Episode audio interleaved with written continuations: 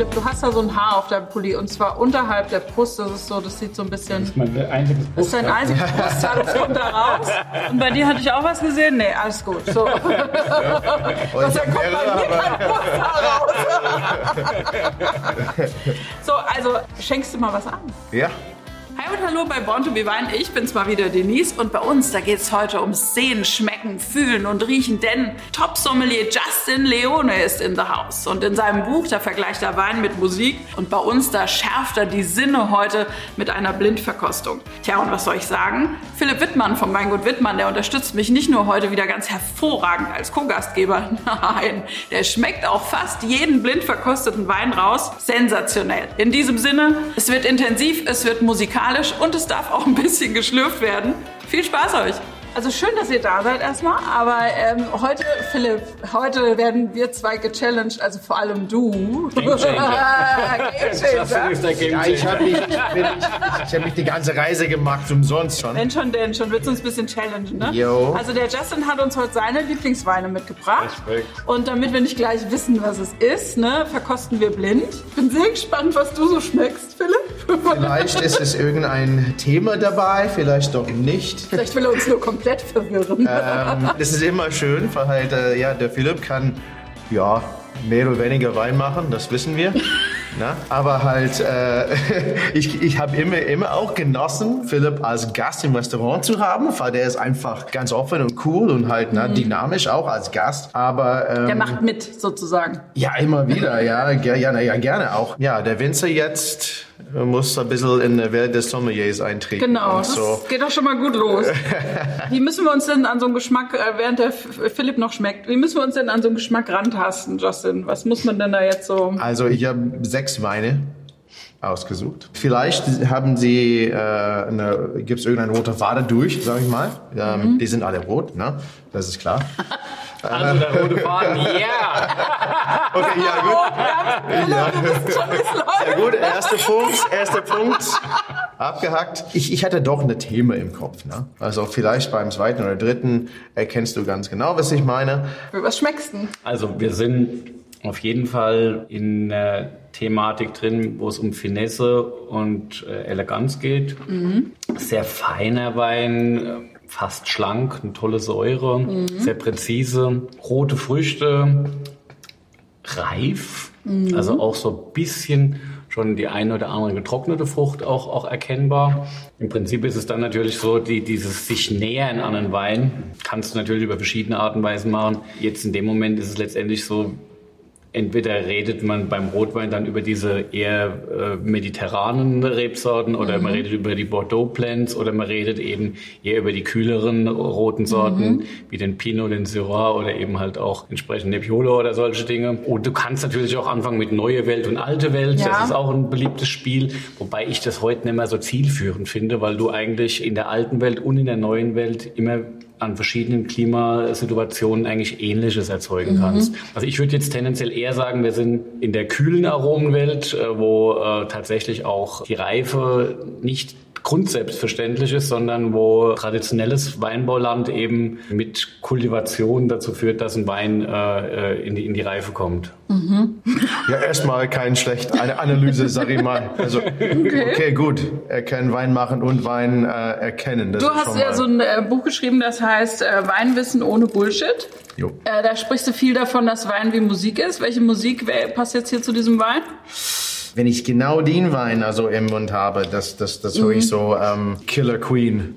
Ne? Also okay. ja, das ist volle Kanne Freddie Mercury für mich. Ne? Also Okay. genau was äh, Philipp äh, beschrieben hat, dieses Spiel zwischen Kühle aber trotzdem irgendwie sehr, sehr reife, so bombastische Frucht. Ne? Also dieser Treffpunkt zwischen maskulin, eckig und äh, feminin, kurvig und halt so sexy. Ähm, ja, das ist Freddie Mercury für mich. Ne? Jetzt bin ich aber mal gespannt, was es für ein Wein ist. Löst du auch schon auf, oder? Vielleicht nach dem zweiten Wein. Nach dem zweiten Wein erst, okay. Ja, weil Okay. ich denke, na, also es wäre ein bisschen unfair, sogar Mhm. ein Experte wie Philipp da so äh, irgendwie ins kaltes Wasser zu schmeißen. Äh, wenn der zweiten kommt, dann vielleicht hat man ein bisschen mehr Relation. Okay. Relation ist immer interessant auch. Okay. Guter Stoff. Ist gut, Guter ne? Stoff. Sehr Ja. gut. Ich finde es auch geil. Das ist äh, richtig gut. Und vor allem habe ich vorher gesehen, das war so richtig high-techig, wie er das eingeschenkt hat. Ne? Da hat er so ein Gerät gehabt, das hat er da so angesetzt. Das kennst du sicher alles. Aber das wurde dann so ein Loch gebohrt in den Korken. Ja, den Cordova. Hoffentlich nicht mit einer Fräse.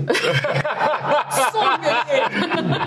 Ja, ich habe den äh, ganz Hightech Cordova Model 11 da mitgebracht, diese Bentley unter die Einschenk so Geräten sozusagen. Ähm, Hast alles dabei gehabt. Ich habe jetzt getrunken. Du hast getrunken, er war gut, ne? Du Ja, ihn hat getrunken ja, dann, ja. also Ja, komm. was- was, ey, was schätzt du für, aber was schätzt du erstmal ähm, für Klima und so? Also ich sag, wir sind ähm, im, äh, wir sind in Europa und ich sag, wir sind ähm, tendenziell irgendwo äh, in den kühleren Klimazonen und wir bewegen uns in der Themenwelt zwischen äh, ähm, ja, man kann einen Strich ziehen äh, von äh, Lyon quer rüber bis äh, ans Mittelmeer sozusagen.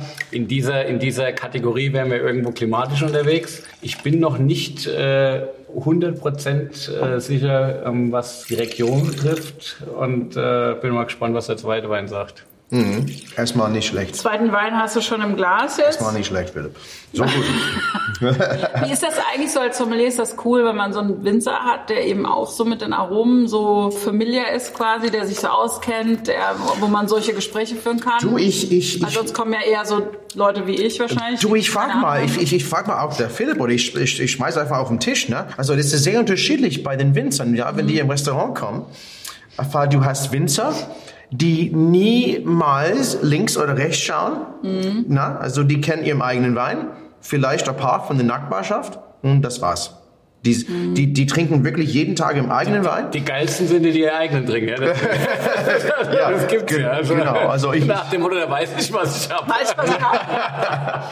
Also, Einmal meinen eigenen Wein zum fünffachen Preis kaufen, sozusagen. Also ich sag Ja, mal, ja, ja, wirklich. aber die machen das. Also besonders, sorry, aber gibt's gibt's so ein paar Österreicher, die das immer wieder machen? Die sagen Hallo, keinen Namen, aber, aber halt, das ist Also ich kann, ich krass. kann das, ich hab's noch, ich muss gestehen, ich habe es wirklich äh, noch nie gemacht, aber ich kann es insofern nachvollziehen, weil wenn du ein tolles Restaurant mit einem genialen Essen hast und es ist schon mal interessant zu sehen, wie performt der eigene Wein dazu. Also von der, von dem Aspekt her schon. Aber natürlich ist es so, wenn ich gut essen gehe und ich weiß, er ist ein guter Sommelier, dann habe ich doch genau das, was ich brauche. Dann kann ich, dann kann ich endlich mich ausleben und kann das spielen und werde auch gefordert. Und zum einen habe ich die, diese Herausforderung mit dem Essen und Wein, was mir unheimlich wichtig ist. Und da freue ich mich halt, wenn ich einen guten Sommelier habe, dann, dann ist das, äh, Ja. weißt du, das kann mal so sein, dass es die perfekte Harmonie ist, kann mal so sein, dass es bewusst auch, Gegen. auch äh, miteinander irgendwie äh, fightet. Und ähm, Ja. das ist, das ist das eine. Das andere ist aber auch, das Wissen, was die Jungs und Mädels haben, das ist so gut und du bist meist nicht so schnell, weil ähm, die Trips in die Regionen, wieder was Neues aufgespürt zu haben, ja, das machen die, das machen die Sommeliers, ja, und die sind die Entdecker, sowohl im klassischen Sinne als auch tatsächlich in dem Sinn, dass was ganz Neues mal wieder kommt, ja, Ja. Und, und entwickeln auch Trends. Und da muss ich mein Ohr nah dran haben, weil ich äh, das erstens aufsaugen möchte, lernen möchte. Äh, das hilft mir auch, ähm, open-minded zu bleiben für die Zukunft. Am Ende geht es natürlich auch um ganz viel Genuss. Ja? Also ich meine, ähm, äh, schwierig ist natürlich, wenn du in ein Restaurant gehst, du kennst den Sommelier und teilst nicht seine äh, äh, ähm, Weinauffassung. Blöd. Das ist so, kann ein Problem sein. Ja. Aber wenn du Dann halt gehst du besser woanders hin. ja, nee, Das, ja, da muss man halt irgendwie auch gucken, wie man durchkommt. Und ähm, wenn jemand wirklich gut ist, ich bin eigentlich keiner, der eine Weinbegleitung äh, ähm, zum Menü bestellt. Mittlerweile mache ich es aber doch bei den Guten, weil ich einfach sage, okay, da erlebe ich was. Ich bestelle aber immer parallel noch so eine Zusatzflasche. Ich mag das genauso. äh, Ich mag das einfach genauso. um das, wo, was ich von dieser Karte gern trinken möchte. Ja, ja, ja, ja, weil das ist, äh, ja, ich, äh, das ist genau mein Problem, aber, bei ich tue das ja genauso. schlimmer. Du musst ja dann von einem anderen Sommelier was annehmen. Ja, das Ja, aber das ist nicht böse gemeint, Nee, ne? ja. Weil du hast, Sommelier hat, hat, hat zwei Aufgaben. Ja. du musst beide Gäste also, also irgendwie zufrieden machen. Also das heißt, einer, der wirklich so der, der absolute so, ähm, so ähm, äh, Trüffelschwein äh, ist, der einfach die Dinge auf die Karte sagt, boah, geil, die kriege ich ja nirgendwo. Mhm. Ja klar, im Tantris hast du eine jede Menge Dinge, die du nirgendwo kriegst sonst. Mhm. Ne? Mhm. Und das wäre schade, wenn du mh, hm, das dann nicht machst oder die Chance nicht ausnutzt. Auf der anderen Seite, ich will unbedingt diese coole Dinge zeigen, die ich entdeckt habe, genauso wie Philipp gesagt hat. Aber ich mag das immer 50-50. Okay. Ich sag mal, hey, schau mal, wir machen, äh, was ich gerne mag, ist halt ähm, immer eine Pulle Champagner, klar. Also äh, ohne eine Pulle Champagner am Anfang ist halt doof. Sorry, aber... Ich habe auch noch keinen Winzer hier erlebt. Du brauchst sie nicht von überzeugen, sie mag das auch. ja, so, so. Ist schon im Boot. So, ne?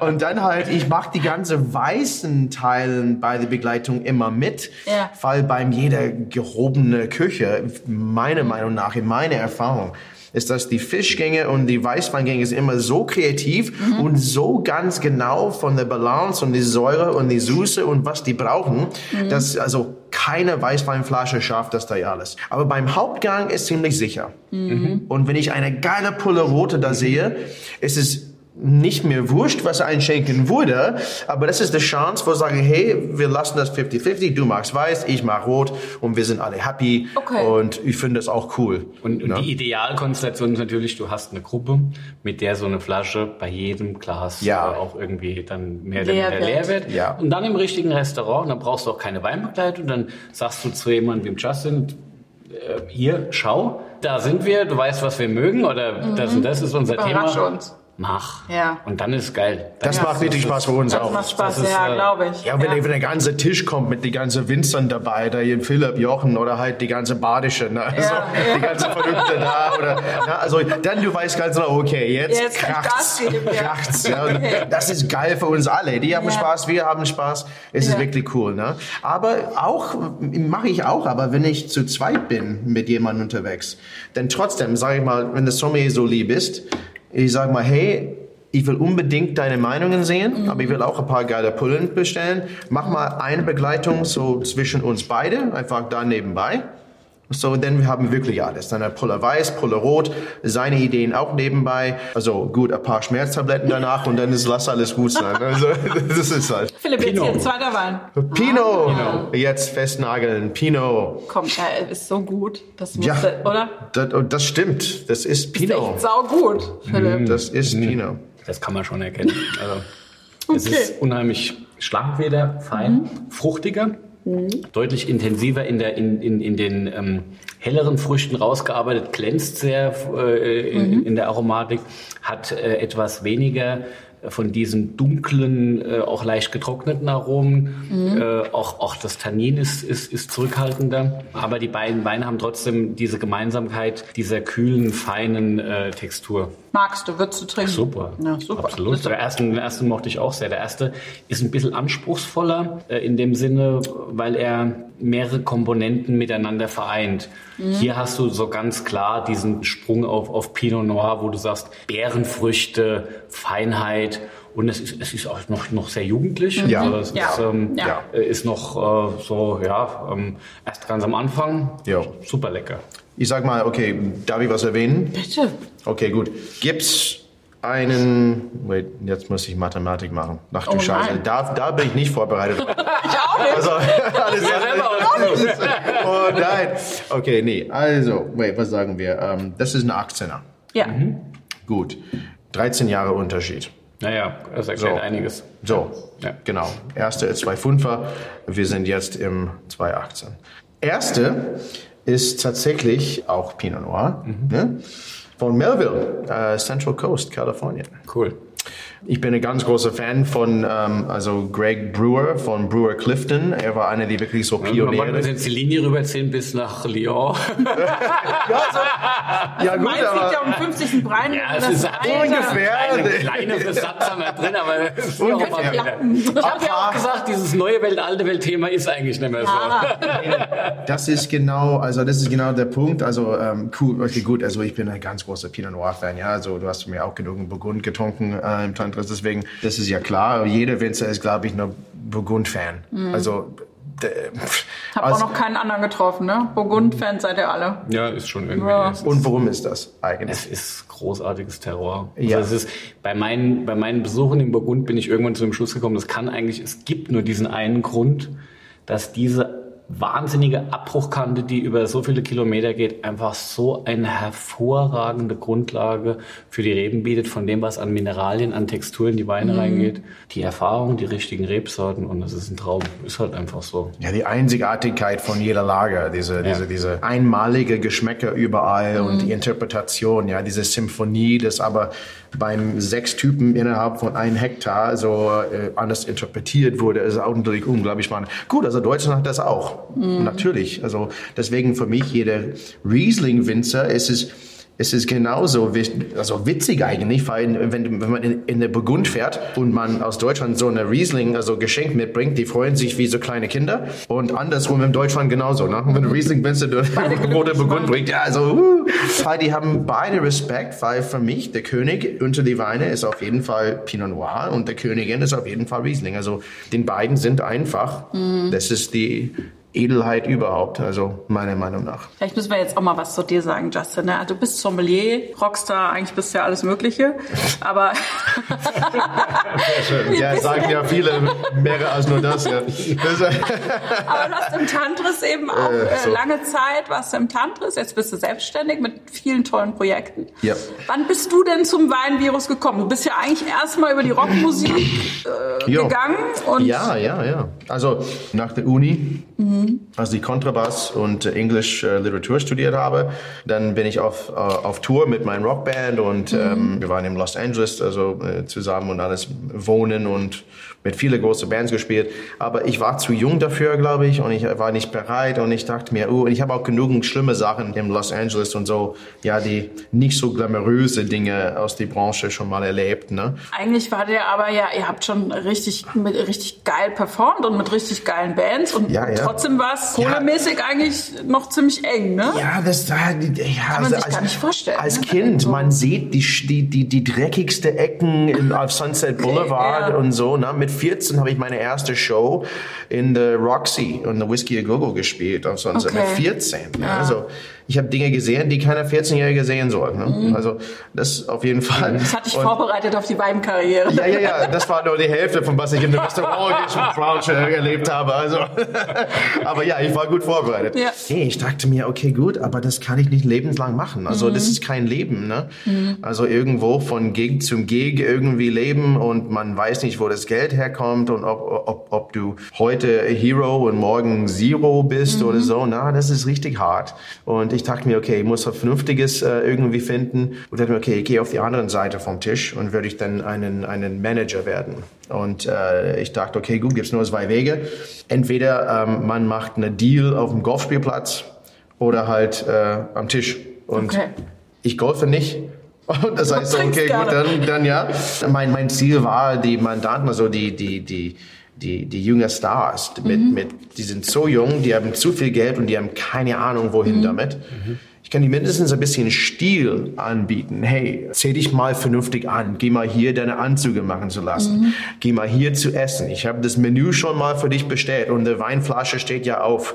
Na, mhm. viel Spaß. Also, na, also sei vernünftig halt. Und das, das war so die Verbindung für mich zwischen Entertainment, äh, Musik und dann Wein und Essen. Aber ich bin sowas von erwischt, also von Wein, dass ich doch mein Meister BWL, also oder äh, Jura ähm, Musik nicht doch gemacht habe, und sondern mein ganze Geld und Zeit im Wein investiert habe. Und deswegen, ja. Weil du hast richtig ernst gemeint, ne? Also du hast richtig versucht, dir diese Aromen quasi an den Gaumen zu bringen. Also ich habe in deinem Buch steht, dass du auf jedem Markt warst, alle Früchte gekauft hast, die Früchte zu Hause quasi. Ja, das mögen so. die äh, Steinelbesitzer nicht so gerne.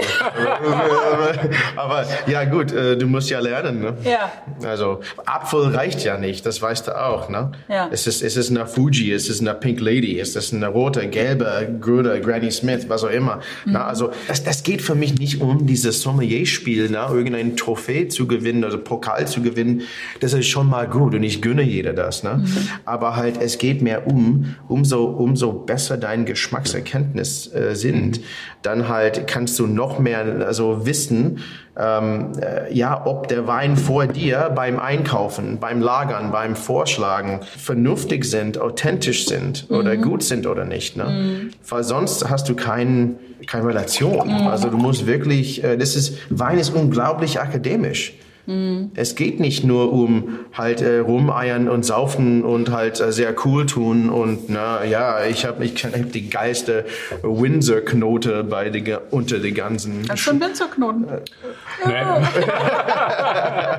so ja, weißt du, was ich meine? Ne? Also das ist eine richtig akademisches Nummer und jemanden wie gut, ja, Philipp ist ein Lexikon, ne? Also und äh, ich. Aber wie? Das würde mich jetzt auch mal interessieren. Haben wir nämlich nicht drüber gesprochen. Das fällt einem ja, auch wenn du jetzt schon in ein Weingut reingeboren wurdest, es fällt einem ja nicht in den Schoß. Hast du da auch wirklich dich trainiert oder? Über lange, lange Zeit gelernt. Ja.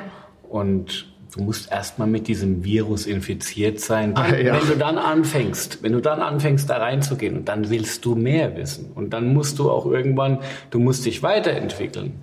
Und du hast nur eine Chance, wenn du dich immer wieder trainierst, wenn du immer wieder äh, auch bereit bist, mal ähm, an was dran zu gehen, was jetzt nicht dein Lieblingsthema ist. Äh, und das hilft dir aber auch wieder, ähm, neue Türen zu öffnen für, dein, für, für, für, für die Weinwelt. Und deshalb, ich glaube, das geht ganz vielen äh, Winzern so, das ist ja nicht nur Job.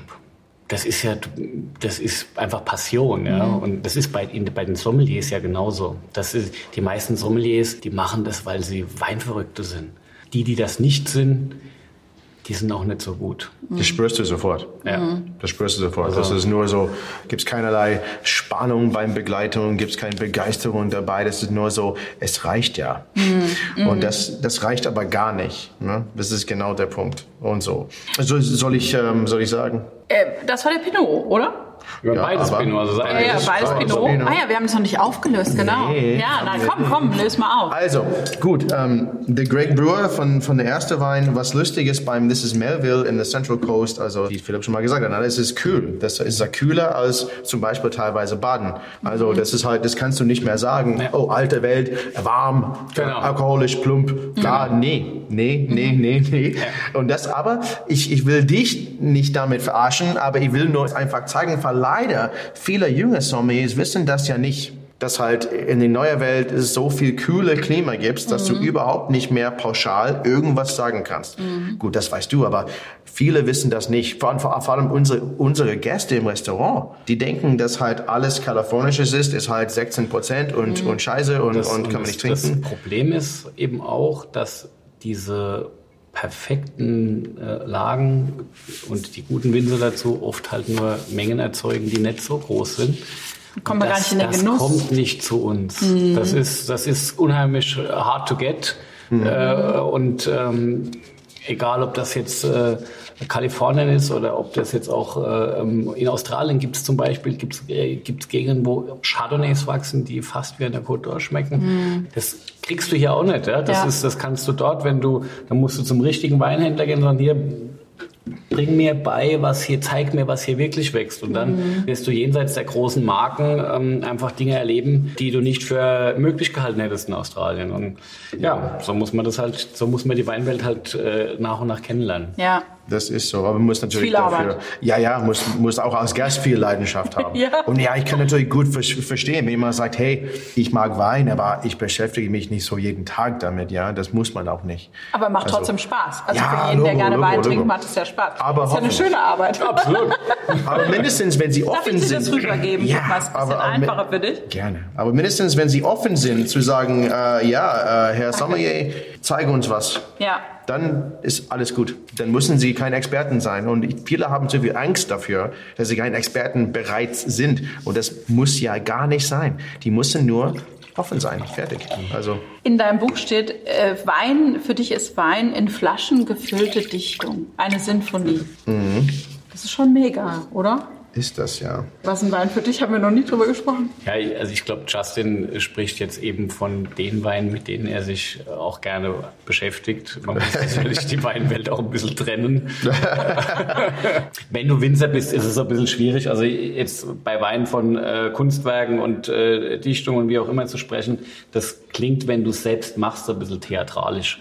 Ähm, aber ich kann 100% nachvollziehen, dass einfach ähm, das, was am Ende geht es ja um Emotionen. Egal, ob es jetzt Dichtung ist, ob es äh, Malerei ist, äh, wie auch immer. Das sind Dinge, die Emotionen, Musik, die Emotionen in den Menschen wecken. Absolut, absolut. Und das kann großer Wein genauso toll wie alle anderen äh, ähm, ja, anspruchsvollen äh, Genüsse in der Welt. Absolut. Ich habe trotzdem eigentlich gehofft, dass du demnächst mit so einem weißen Schal kommst, den du dir so ein bisschen ja, umschlingst und so, dass wir vielleicht so ein bisschen. okay, nur so zu abschließen. Ja. Nummer zwei war 2018 Spätburgunder äh, vom Lös von Franz Keller. Sehr schön, ja. sehr schön. Ganz schöner Wein, Hammerwein. Ja, ja. Und ich finde spannend, also der Sprung, klar, der Papa hat natürlich ein bisschen anderen Stil gemacht. Also jetzt der Friedrich, er mag wirklich so schlanke, sehr so knackige, ganz, ganz fein, ganz frische, feine. Ja. Ich finde es wirklich spannend. Also ich mag die alten. Jedes Mal, dass ich im, im Schwarze Adler bin, also zum, zum mhm. Essen, also die alten Dinge, die du da kaufen kannst, ne, aus den 80er oder, oder, oder 90er, hey, die sind großes Kino. Die reifen wie Burgund, mhm. große Burgund, aber halt ähm, der neue Stil ist mega spannend und äh, zeitgemäß und geil und ja, also Chapeau eigentlich auch. Ne? Super. Auf jeden Fall. So, und jetzt haben wir schon drei. Nummer drei. Übrigens, die erste, die erste hat, glaube ich, so um die 15,4 Prozent Alkohol. Mhm. Was auch ein Riesenthema ist, wenn ich ein großartiger Wein zum Tisch bringe und die allererste Frage, die wichtigste Ding, ja, wie viel Umdrehung hat der? Ich kann wirklich jetzt. Das ist, ist in der Tat ein, ein, ein grundsätzliches Problem, dass Weinanalytik nur sehr wenig mit dem wirklichen Geschmack von Wein zu tun hat. Mhm. Natürlich gibt es die Weine, wo du die Parameter so tak, tak, tak passt, alles klar. Aber es ist halt nicht kein Gesetz, dass es so ist. Mhm. Und es gibt große Weine, den Alkohol in ihrer, in ihrer inneren Dichte so verpacken, dass davon nichts zu spüren ist. Ja? Deshalb, ich habe bei dem Wein von, von, von einem kühlen Wein gesprochen. 15 Volumenprozent. Mhm. Ja. Letztendlich ist die, die Reife, die er hat, 2005er Jahrgang, wenn ich es richtig mitbekommen habe, ähm, dann ist das natürlich, ist in diese, diese getrockneten Früchte, die ich angesprochen habe, das kommt tendenziell eher durch die Reife. Ja. Das mhm. ist dann auch, auch wenn Pinot reift, kommen eben entsprechend so diese Aromen dann mit der Zeit, die den Wein dann ähm, auch verändern. Ich bin mir sicher, dass er in der Jugend auch eher diese, diese glänzenden, helleren Früchte gezeigt hat. Es kann sein, dass er 14,8 hat oder so, aber es ist ja. auf jeden Fall über 14,5. Also für den deutschen ja. Konsument unvorstellbar. Mhm. Sag mal ja. mindestens so. Ist es bei Rotwein nicht aber auch noch ein bisschen was anderes als bei Weißwein? Also das, das weil Jein, nein, nicht naja. wirklich. Also natürlich ist es beim Rotwein so, dadurch, dass du die, die Gerbstoff, die Tanninstruktur, äh, manchmal auch das Holz noch eben entsprechend hast, das, das packt so ein bisschen mehr vielleicht. Mhm. Und deshalb passiert es beim Weißwein schneller, dass diese äh, alkoholischen Aromen auch irgendwie vielleicht in den Vordergrund kommen. Mhm. Das ist insofern hast du da ähm, teilweise sicherlich recht. Aber auch da gibt es großartige Weine, bei denen du nicht darüber nachdenken solltest, wie viel Alkohol das hat. Wenn du gern Wein trinkst, aber das Besoffensein nicht magst, ist das was Großartiges. Ja. ja? Und mir geht es so, ich, ich, ich bedauere eigentlich, dass Wein Alkohol hat, weil, äh, weil, weil, weil es einfach so lecker ist und weil ich so gern trinke. Und ja, ähm, ja, ja. man trinkt Wein des Weines willen. Mhm. Und man muss immer diesen Blick auf den Alkohol haben, weil es ja auch was Gefährliches ist. Mhm. Und ja. ich verstehe insofern auch, äh, wenn Menschen heute sensibel sind, aber gleichzeitig muss man so ein bisschen, wenn man, wenn es um den Genuss geht, auch die Angst davor nehmen. Also man natürlich soll jeder verantwortlich damit umgehen. Aber wenn es wirklich um den Genuss geht, ist das nicht wichtig. Mhm. Nee. So, jetzt aber Philipp Mensch, jetzt bist du schon wieder dran. Ja, ich sag mal so, also ähm, bisher macht Spaß. ich glaube, der Philipp hat zum ersten Mal so richtig Spaß hier. Ja, endlich mal eine Sommelier vorbeischaut. Ne?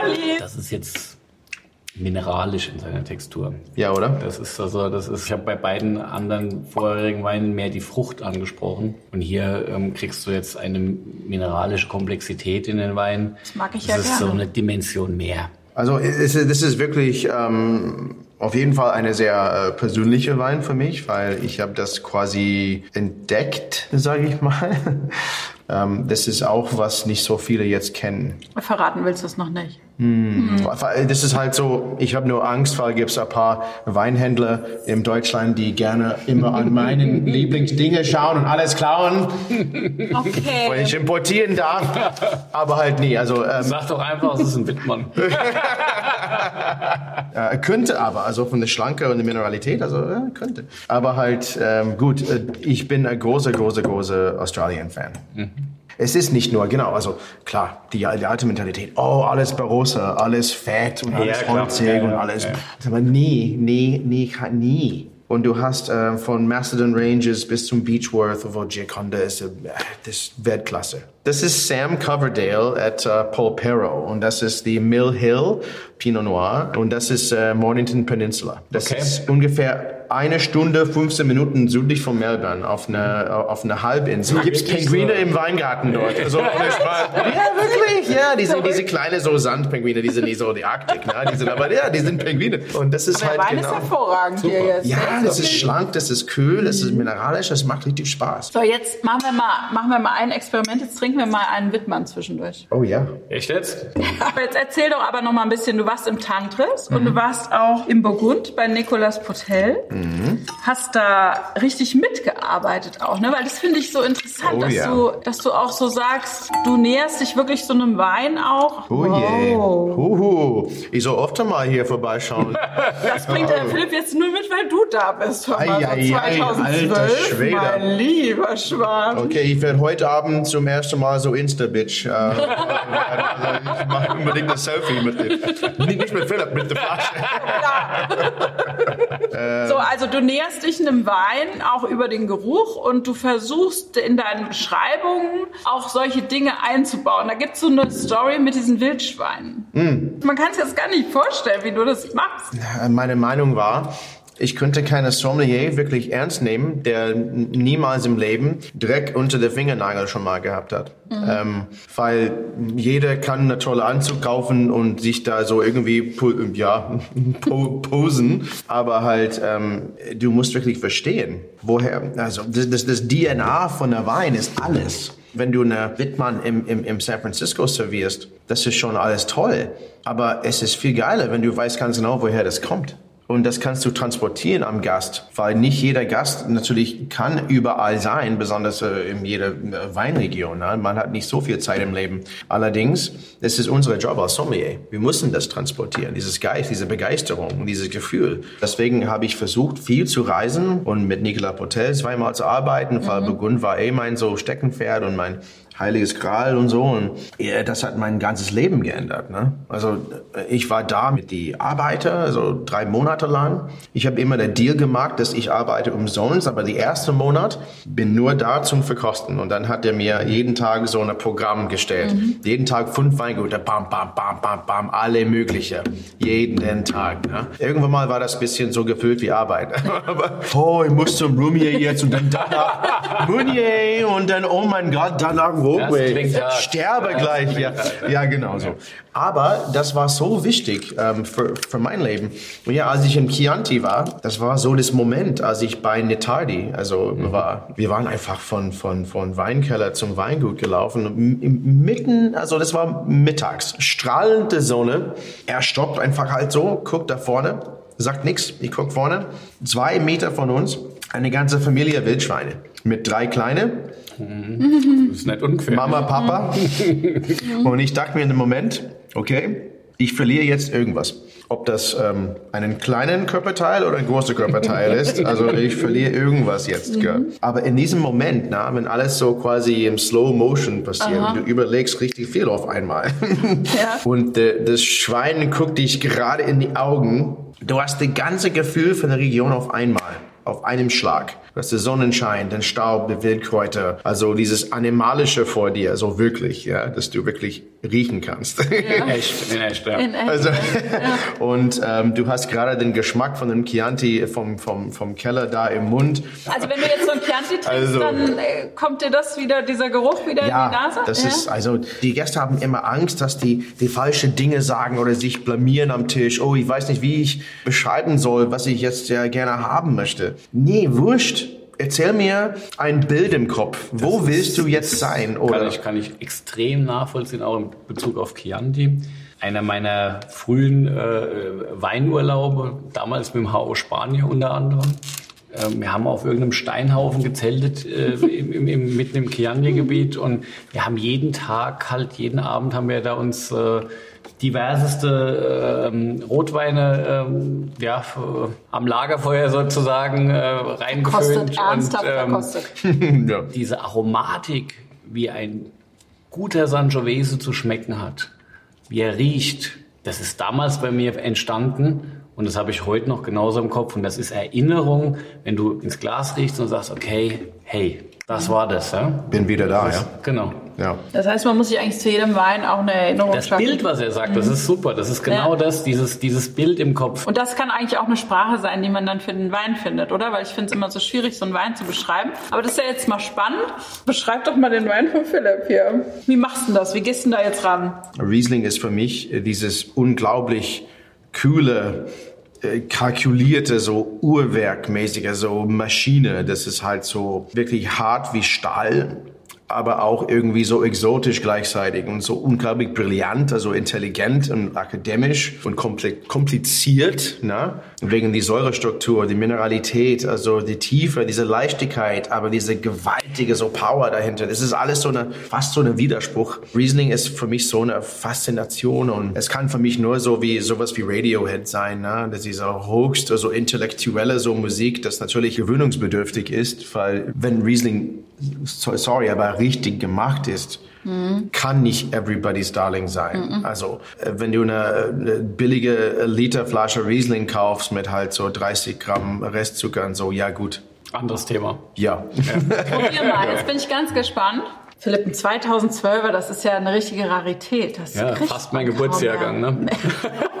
So, so Nee, ich, also es ist tatsächlich so. Ich hatte jetzt so eine Inspiration gehabt am Wochenende. Ich hatte seit langem mal wieder einen Zwölfer im Glas. Es, Mega. Ist, es ist ein Jahrgang, der jetzt ja nicht mehr so einfach auch zu bekommen ist. Also auch auf den Weinkarten eigentlich verschwunden ist. Die meisten Vertikalen, jetzt nicht nur bei- von meinen Weinen, auch von, von anderen Weinen im Riesling-Bereich gehen in der Regel mittlerweile so vielleicht noch so bis 12, äh, bis 13 maximal zurück. Ähm, Manche nur bis 15, wie auch immer. Und gerade die guten Jahrgänge werden halt auch schneller weggetrunken. Genauso wie Achter. Achter kriegt man auch nirgends mehr. Leider. Und, ähm, Boah, ich liebe acht. Ja, und insofern, insofern, insofern ist es irgendwie ein bisschen was rares geworden, aber nichtsdestotrotz leben diese Weine ja noch unheimlich und haben immer noch ihre, ihre, ihre Spannung. Und dann ist es immer wieder ein Erlebnis, wenn du sowas dann hast. Und ich habe das am Wochenende gerade genossen und habe dann gedacht, ach cool, ähm, dann bringe ich doch den die Woche mal mit, äh, um einfach äh, das, das Thema ähm, 12 äh, mal wieder auch selbst äh, im Glas zu haben und euch eben halt auch ja, den Spaß zu gönnen, sozusagen. Es macht richtig Spaß. Ja. Das ist großes Kino.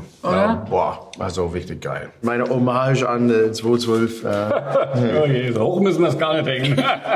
aber hey, wirklich. Einfach, also, einfach denke ich, Wow, großes Kino. Ich, ich, ich frage mal, äh, also wo warst du im 2012? Also was ist bei dir passiert im 2012? Also das, das ist deine, es ist, weil das, jeder Wein ist so eine Time Capsule. Ne? Also jeder Wein ist so ein Ding, wo du denkst, wow, wo war ich in dem Moment? Genauso wie eine, wo war ich als, also ich bin nicht so alt, aber als Kennedy erschossen wird oder als, keine Ahnung, der Berlin-Mauer so runtergegangen ist, was auch immer. Ne?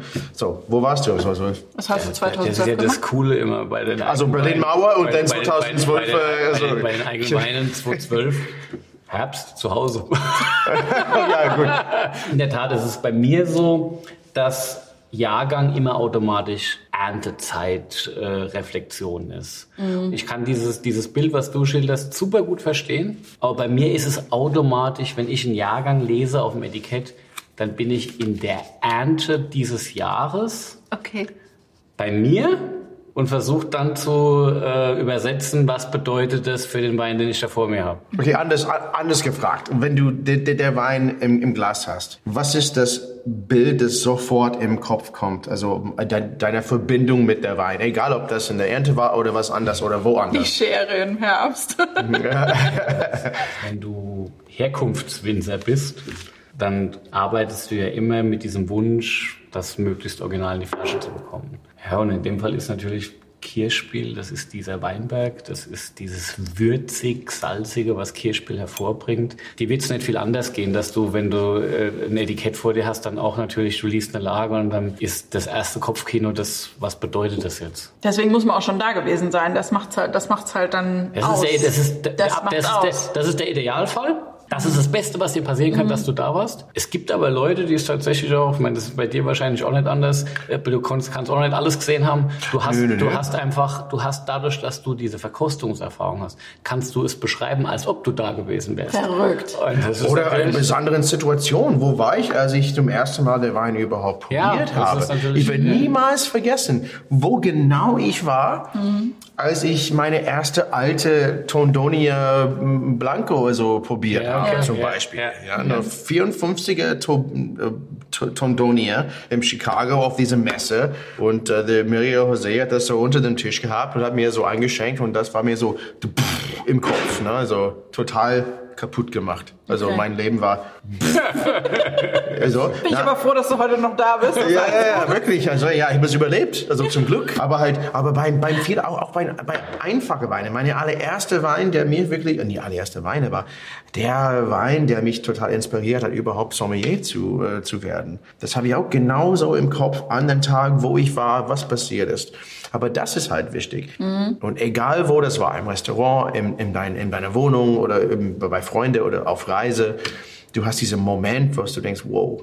Und das, das ist im Kopf für die Ewigkeit eigentlich. Ne? Es, ist eingebrannt. Aber das, was du da jetzt beschreibst, das kann, das, das kann ich mir total gut vorstellen. Und dann frage ich mich ehrlicherweise, wie machen das jetzt so Punktrichter oder so bei so großen Verkostungen? Zum Beispiel große Gewächsverkostungen.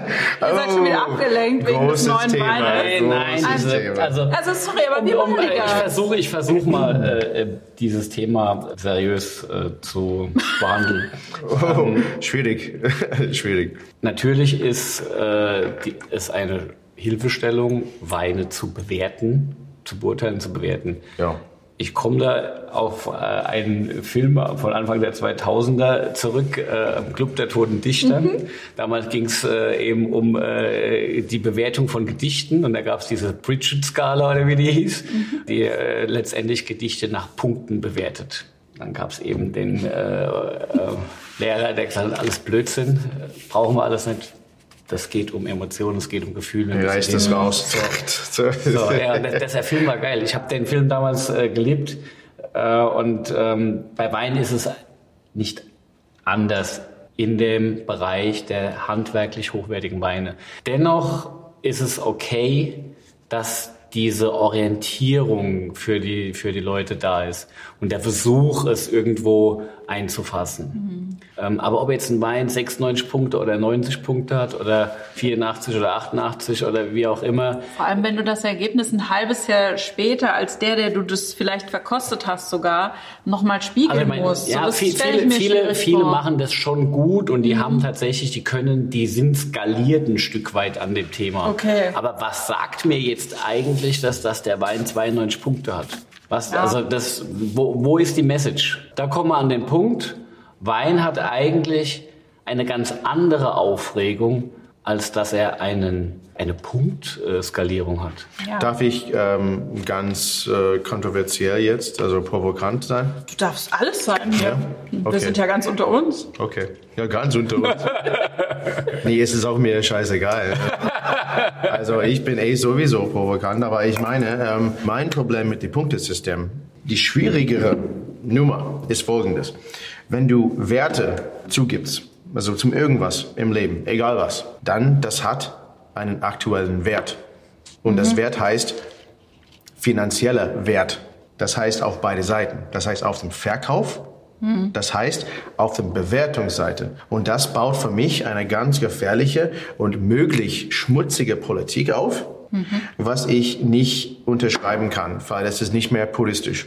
Wenn du Punkte hast, das ist dann fest, das ist kaufbar, das ist bezahlbar von alle Seiten. Das kostet mehr für die Endverbraucher. Für, oh, 99 Punkte, oh, das ist dann 1000 Prozent mehr als nur 96 Punkte. Und das ist halt so eine Skalierbarkeit, das messbar ist. Aber das hat sich, glaube ich, ein Stück weit die letzten Jahre, oder es beginnt sich aufzulösen. Wir hatten die Zeiten, gerade international, da hat der deutsche Wein gar nicht viel mit zu tun gehabt, weil der deutsche Wein damals noch nicht so weit war. Mhm. Äh, aber in den Zeiten, als Parker tatsächlich mit seiner äh, Bepunktung den Weltspitzenwein mehr oder minder bestimmt hat, auch in der Preispolitik, ja. war das ein Riesenproblem. Mhm. Ja. Die Weinwelt ist bunter geworden, auch im Spitzenweinbereich, auch im Feinweinsegment.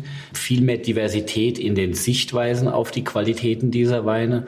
Und insofern äh, bricht da vieles auf. Mhm. Aber in der Grundtendenz ist das ein Riesenproblem gewesen und auch immer noch nicht ganz wegzudiskutieren. Habe ich ja mal wieder ein richtiges Wespennest gestochen. Hier ist ja wunderbar. Ja, also, Ja, letztendlich das wichtigste Ding an Wein Kritis, Kritik, äh, so Criticism ist genauso wie so, wie so, so Dead Poet Society, was du gerade gesagt hast, ist halt, es ist nicht die Punkte, es ist nicht der Wert. Die, die Weinkritiker, die einfach schreiben, na, also hey, wie ist der Wein? Es geht nicht um Punkte, Ihn das ist nur so Charakter, sozusagen. das ist Persönlichkeit, das ist halt so, wie ist er drauf, ne? Und, und, und das finde ich großartig, weil dann kannst du lesen, okay, ist das mein Typ oder nicht? Trotzdem habe ich jetzt gelesen, Herr Lobenberg hat im Interview gesagt, dass er 6000 Weine im Gedächtnis hat. Wie geht denn sowas? Ah, Der Mann ist ein Tier, der ist gut. Also ich, ich glaub's ihm. Ich glaub's ihm, weil er ist wirklich gut. Und das ist halt einfach jemand, der Wein, der liebt den Wein, genauso wie, wie wir beide den Wein lieben. Wie Und viele er hat- Weine habt ihr im der, Gedächtnis? Ja, das weiß ich nicht. Also ich bin da sicherlich nicht so weit. Viel, aber Es ist, eine, es ist eine Zahl. Lassen Ja. wir, also äh, Fakt ist, Heiner wie, Lobenberg wie kommt man auf ist gut. 6000? Ja, verrückt. Ich glaube, Wie, so wie viele sind in diesem auf dicken Buch, das man wie geschickt kommt man auf, bekommt, man ich frage nur, wie kommt man auf diese Nummer? Hängt Also, vermutlich irgendwie mit dem Sortiment zusammen, keine Ahnung. das ja. Also, das stimmt, Lowenberg stimmt. Das stimmt, ja, das stimmt. Ja. 6000 drin sein. in Nee, das, das stimmt Oder? voll, ja, das stimmt voll. Ich finde es Wahnsinn, wenn man so viele Weine auch hintereinander verkostet und wirklich analysiert und auch wo die hingehen. Das stelle ich mir wahnsinnig schwierig vor. Ich bin ja viel limitierter in meinem Themenbereich als jetzt äh, der Sommelier in einem Spitzenrestaurant, der letztendlich die ganze Welt kennen muss. Und das eben wirklich in Weiß und in Rot und mit all ihren Facetten. Und am Ende ist es ja bei mir so, ich, ich muss richtig gut sein in dem, was ich selbst mache. Und es ist sehr hilfreich, wenn ich darüber hinaus äh, noch mehr weiß. Aber es ist in der Tat nicht so, dass ich den neuesten Schrei aus den Savoyen kennen muss. Ähm, oder Weil du da schon was bestellt hast, habe ich erinnere ich mich. Ah, hab ich das schon mal verraten? Oh, Philipp. nicht äußern, nicht äußern. So, wir haben schon wieder einen neuen Wein von dir im Glas, richtig? Jo. Justin. Haben wir. Also, bin gespannt, was ihr. Hey, du hast ja wenig gesagt. Hey, du bist auch hier dran. Ich mach das ganz Hallo. Ich Ja. habe hier einen professionellen Verkoster neben Ja, mir ja, sitzen. bla, bla. Na, eine sehr schöne, transparente Reife. wow, jetzt wird wirklich ernst jetzt. Also, wenn es leiser wird, ist es wirklich ernst, ne?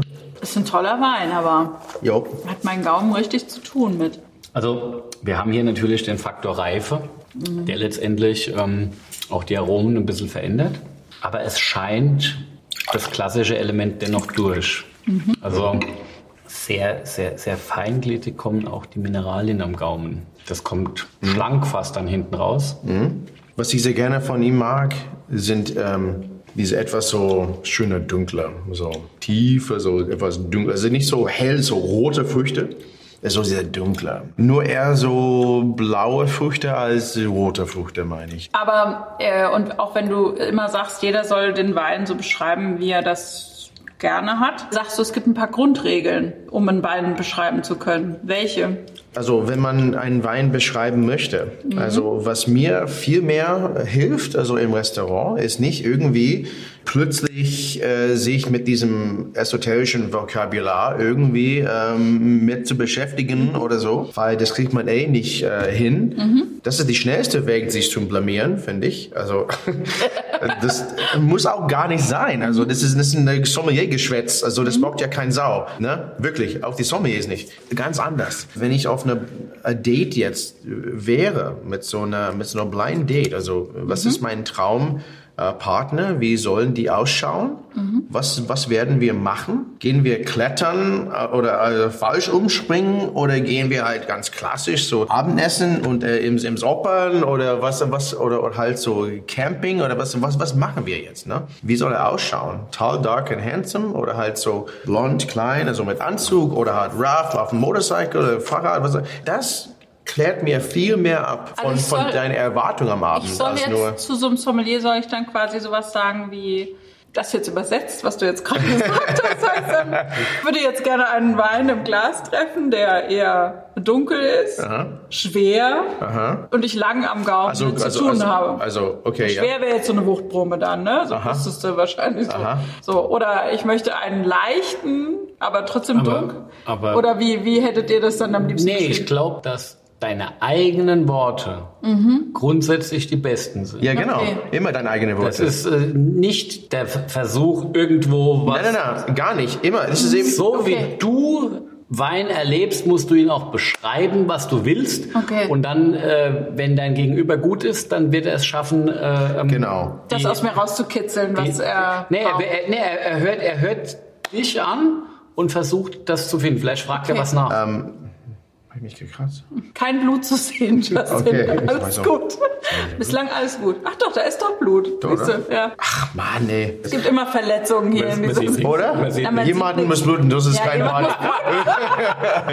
Eigene Worte, das heißt, hey, äh, was für Alben willst du jetzt spielen, wenn ich dich frage? Was für Kinofilm möchtest du jetzt gerne sehen, wenn ich dich frage? Es ist mir egal, oder was für Kunstwerk oder Bild im Kopf oder Farbe oder Gefühl oder Wurscht. Also sagt mir irgendwas, das sagt mir mehr als, ja, das soll ähm, ein Sauvignon Blanc sein, aber nicht süß. Warte mal, warte mal, warte mal. Wann zum letzten Mal hast du eine süße Sauvignon Blanc gehabt? Okay, gut, außer die Cam, aber ja gut, das hast du aber nicht gehabt. Das weiß ich ja. Also äh, die, die Frage Okay, ist halt so. dann lass uns mal anders fragen. Was sind die Fettnäpfchen, in die ein Gast besser nicht treten sollte, wenn er mit einem Sommelier spricht? Bin ich echt verletzt jetzt? Was Ja, du bist verletzt. Ich, will- soll ich mit Rettungsdienst? Nein, du musst genäht werden. Du musst genäht werden. Was ich finde total blöd ist am Tisch, ne? Ja. ist, wenn der Sommelier was einschenkt und die machen eine riesen Theater daraus. Okay, er riecht nicht nach äh, Omis äh, verschimmeltes Keller, ja, so. Oder halt eine alte ähm, Zeitschrift da eben. Ja gut, also das ist die einzige, was wir hören wollen. Also das hat nichts mit so, oh, oh ja, oh geil, ja, oh die Farbe, oh ja, und die und die Kirchenfenster, oh mein Gott, schau mal, wie die runterfallen. Hey Alter, riech den scheiß Ding und sag mir okay, fertig aus. Also ja gut, du kannst die ja, aber Farbe. das ist geil. Das ist, wenn, also die, die Jungs, die meinen, sie müssten jetzt quasi. Ja, ja, die müssen eine Show machen. Das ist, jetzt bin ich dran. Oh, und, und das auch rein. So, so, so. Ja, den ganzen Tisch. So, die, die so, ne, wenn Oder die fürs so, ganze Restaurant. Schau, schau. Wenn die so machen Ja. und der Wein bewegt sich gar nicht, schaust du, der Wein bewegt sich gar nicht im Glas. Also, ich würde jedem empfehlen, Und diese Folge so? auf YouTube anzuschauen. Ah. Ey, und, dann, und dann er fragt mich am besten Fall, Brombier? ich sag mal, Tisch 20 braucht Wein jetzt. Das ist meine Antwort. Ja, gerne Brombier. Kann ich jetzt gehen? Also, nee, also, ja, man muss einfach verstehen. Also, die Sommeliers sind natürlich da zu helfen. Die sind Ja. da wirklich Spaß zu haben. Aber wir müssen auch arbeiten. So, was du auch nicht magst, ist so, wenn man sagt, der ist jetzt besser als der andere. Ja, das Ja. mache ich auch überhaupt. Du auch nicht, ne? Nee, natürlich nicht. Ja, ja, ja. Das ist, ja. Okay, gut, Ist wenn, so wenn, dein Wein ein anderer Wein ist, Ja, natürlich. ja. Also erstens ist es so, dass du manche Dinge gar nicht vergleichen kannst. Wir sind ja in so einer großen Diversität, dass dieses, der ist jetzt besser wie der andere, in der Regel dumm Zeug ist, weil man ja auch nicht Äpfel mit Birnen vergleicht. Ja. Und Geschmack ist einfach was Subjektives. Und am Ende ist es ja auch so, wenn ich Wein und Essen spiele, dann ist immer das Verkosten solo und das Verkosten mit dem Essen. Das ist das Wesentliche. Ja. Und da hast du manchmal auch was im Glas. Das kann ein bisschen schräg sein. Und der Moment kommt noch. Und du lernst erst, wenn du damit durch bist. Ja, Auch sehr schön Cuvée falsch benutzen und deshalb ablehnen. Nee, Ach Cuvée, Gott. also so ein Ach Gott. Ach Gott, Hoch, äh, Bluthochdruck jetzt. Ja, Also. ja. Ja, Cuvée, also im klassischen Sinne von Französisch, ja, ein ja, Cuve ist ein Tank. Und alles, was in der Tank ist, ist eine Cuvée. Also das ist Cuvée Kirchspiel. Also Ja. klassisch gedacht, das ist Cuvée Kirchspiel. Das heißt nicht, ach so, gibt's da Weißburgunder und Chardonnay drin. Nein. Nein, das ist nicht unbedingt eine Panscherei, das ist nur eine Abfüllung. Also die Deutschen mussten ja wissen, dass halt eigentlich Cuvée heißt Abfüllung. Ja. Eigentlich.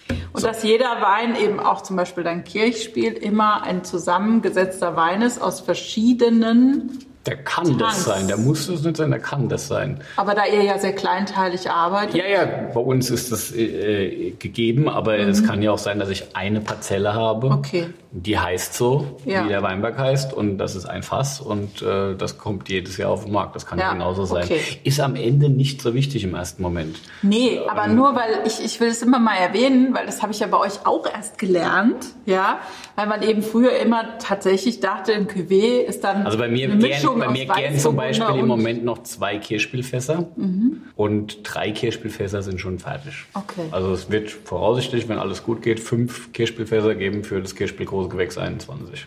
Ah, wir sind jetzt schon gespannt, wenn wir den dann auch in Ich äh, zehn Jahren probieren. Hammer. So, jetzt habe ich hier noch was äh, und da, da habe ich wirklich gedacht, das kann ja wohl nicht sein, aber scheint es zu geben. Oh. Äh, wenn man, äh, wenn der Sommelier einen Probeschluck nimmt, dass der Gast dann sagt, hier, du stiehlst Wein. Gibt's das wirklich? Oh ja. Oh ja. Und zwar in Restaurants wie dem Tantris. Ja, so Tantris äh, nicht so ganz häufig, Okay. aber, aber trotzdem so, ne, so eine, so eine, so eine Blick, so, Ja, gießt du so ein Glas ein oder wie so nah. drauf? Hast du geschmeckt oder wie? Ah, geil. Und ja, äh, also, ja, ja. Ich meine, das ist natürlich, wenn du als Gast da sitzt und siehst, was die da so den ganzen Tag aufmachen, denkst du, Ja. ich will auch ein Sommelier Ja. sein. Also, Das ist- schon geil. Ey, das ist die anderen, das ist so die anderen Punkt, was auch noch wichtiger ist, weil das ist immer, muss ich sagen, ziemlich nervig, wenn du total in der Scheiß bist Ja. und du bist da an der Bar, vor allem natürlich so die krasse Verkostungen, was ich im Tantris machen dürfte, ne, mit so der What to Drink Before You Die. Also du hast Ja. im zwölf Weine die zwölf größten Dinge im Leben abgehakt. Also das ist total krank, ne? Aber halt, du bist total im Stress. Es ist zwischen zwei Service. Du bist im, du bist am Ende des Tages mindestens 16 Stunden am Dienst durch. Ich habe fünf Minuten genommen, irgendein Perso essen, also rein zu schaufeln und dann äh, wieder so bom bom bom, ne? Und du siehst da, du bist total gestresst und du machst gerade, okay, gut, du machst 71er Latage auf, 68er Unico auf und du machst eine 79er Petrus auf. Ja gut, das ist toll. Ja. Aber wenn der Gast steht da und sagt, oh, du hast so einen tollen Job, ne? Das ist immer, Aber das ist ja bei allen toll. Nicht nur. Ja, nicht, okay. ja gut, war bei jedem Sommelierberuf, wie, wie jeder andere Job. Winzer ist auch nicht nur, also hm, rum, also rumeiern und ein bisschen was saufen und sagen, oh, ich habe einen tollen Job gemacht. Nee, es ist so wahnsinnig viel Geschäft dahinter. Es ist nicht immer alles Zuckerschlecken. Ähm, nichtsdestotrotz, wenn du es schaffst, musst du erstmal so gut sein, wenn du es schaffst, Sommelier sein zu dürfen in einem großartigen Restaurant mit einer bedeutenden Weinkarte. Wir haben nicht aufgedeckt, was das ist. Nee, das stimmt. Jo, noch nicht. Wir waren noch Ähm, so. dann ist das, dann ist das schon so, dass du einen Zugang zu Dingen hast, die auch jemand, der Wein liebt und sich viel damit beschäftigt, trotzdem nicht hat. Es sei denn, er ist bereit dazu, ab und zu mal so eine teure Flasche irgendwo zu ergattern. Ne? Und denn das ist ein Wissensvorsprung äh, Vorsprung und ein, ein, ein, ein, ein Thema, wo ich sage, boah, darum beneide ich äh, ähm, die, die äh, Frauen und Männer, die, die den Job machen, weil das ist schon großartig, dass ja. sie natürlich, wie Justin sagt, 16 Stunden äh, hart arbeiten äh, und das auch, ich kenne das ja selbst, Kommunikation mit Gästen, mit Kunden, ähm, das äh, kann große Freude sein, das kann aber auch brutal anstrengend sein und, äh, und Ja. das ist natürlich, da, da musst du auch ein Talent dafür haben, ja. Wenn, wenn jemand wie Justin, der, der, der auch, der gern, wenn er macht, er ist ja auch bei der Musik jemand, der auf die Bühne geht, ja. Das ist eine Bühne und du musst, voll, ja. und du musst diese Bühne bespielen können. Ja, du musst auch lieben, du musst es auch lieben. Ja, ja. Und du musst bereit sein, zu sagen, okay, ich gehe wieder on stage. Ja? Und bei mir ist es so, äh, im, im Winzerjob, ich habe tatsächlich manchmal die Wahl, ob ich nicht die Hintertür nehme und nicht durch den Verkaufsraum gehe, sondern äh, ja, die Hintertür in den Keller gehe und sage, das macht jetzt jemand anderes. Ja. Und das ist eine Freiheit, die ganz gut ist. Weil also gerade weil, weil du halt als Winzer auch eigentlich mit viel anderen Dingen zu tun hast. Und mein Gedanke ist eigentlich immer der, dass ich die Produktion ist mein Hauptthema. Natürlich muss ich das Betriebswirtschaftliche und auch das Kaufmännische und auch die Präsentation von Wein, es ist auch genauso wichtig für mein Unternehmen, das ist überhaupt keine Frage. Aber ich habe ja eigentlich den Beruf des Winzers gelernt und das beschreibt zunächst mal die Produktion. Und deshalb bitte ich dann auch immer um Verständnis, dass der Winzer nicht auch noch zusätzlich der Entertainer sein muss. Wenn der Winzer Bock dazu hat und wenn der Winzer Zeit hat dazu, ja, cool. Ja, Ja. also ähm, Dann muss man halt auf ein Weinmenü gehen, wo du zum Beispiel mal zu Gast bist oder ein Herbstpraktikum machen bei euch. ja, da ist auch genug dich. Entertainment. Oh ja, das ist großes Kino auf jeden Fall. Also was, was hatten wir eben? Also den letzten ist, also wie gesagt, 2008. Also North Valley ähm, Pinot Noir von Tony Soder aus Willamette Valley, ich habe ganz ehrlich, ich war also Oregon. war war chancenlos, äh, das irgendwie äh, zu taxieren. Also das ist Ja, das äh, ist schwierig halt. Aber äh, apropos Breitengrad von früher, wir sind jetzt doch auf dem Jetzt sind wir da oben, jetzt kommen wir da oben, ja. von Lyon. Wir sind doch da, wirklich. Oregon und wir mussten, da, mussten sind... uns ein bisschen hocharbeiten. Ja. Ich habe noch so einen letzten Fauxpas, den will ich noch loswerden. Und den habe ich selber auch schon leider gebracht im Restaurant. Ich schäme mich hinterher jetzt noch. Oh. Aber Säure thematisieren. Uh, Ne? ja. Dass man sagt, also ich möchte bitte was ohne Säure. Das ist natürlich total scheiße, aber ähm, Geile, geile Frage, ja. ja, ist ja geil. Etwas ohne Säure. Etwas ohne Säure, Aber nee, gar noch, nicht. noch besser, wenn die das fragen Mhm. mit einer Glas Champagner in der Hand. und, und später saufen die eine Kohle auch. Und du denkst, okay, Keine okay Säure. warte mal. warte mal. Es geht genauso wie beim Säure, weil der scheiß pH-Wert von der Coca-Cola, weißt du, was das ist? Ja, du, ich habe Weißt mich du, auch wo das schon liegt? entschuldigt. Ich mach's nie wieder. Warum auch? Nee, nee, also nee, der pH-Wert. liegt er denn? Genau, also, also 0,2 über Magensäure. Also mit Coca-Cola kannst du deinen Abfluss reinigen, jetzt mal ehrlich. Nee, wirklich, das ist, das ist, das ist wirklich äh, knapp über Magensäure. Nee. Knapp. Und äh, wenn, wenn du, wenn du, wenn du Coca-Cola auf eine, auf ein Stück Beton äh, aufgießt, Ja, das ist klar. es, äh, äh, das Ding brennt ja weg über die Zeit. Also das ist echt heftig. Und die Leute beschweren sich über Wein mit einem pH-Wert, das so Also- 1,5 Punkt höher ist als eine Coca-Cola. Ich trinke ab und zu eine Cola. Also Und ich trinke tatsächlich während der kompletten Ernte kein einziges Cola. Das geht nicht. Das geht nicht, du hast auch so viel Ich trinke Trauben. ne? trink dann meistens dafür Bier. Und das geht Viel besser. hervorragend. Viel besser. ne? Das heißt, da ist wirklich wenig Säure, also das heilt das alles. Und ich habe ne? jetzt auch, also es sind wirklich, es waren sechs Wochen mit viel Bier.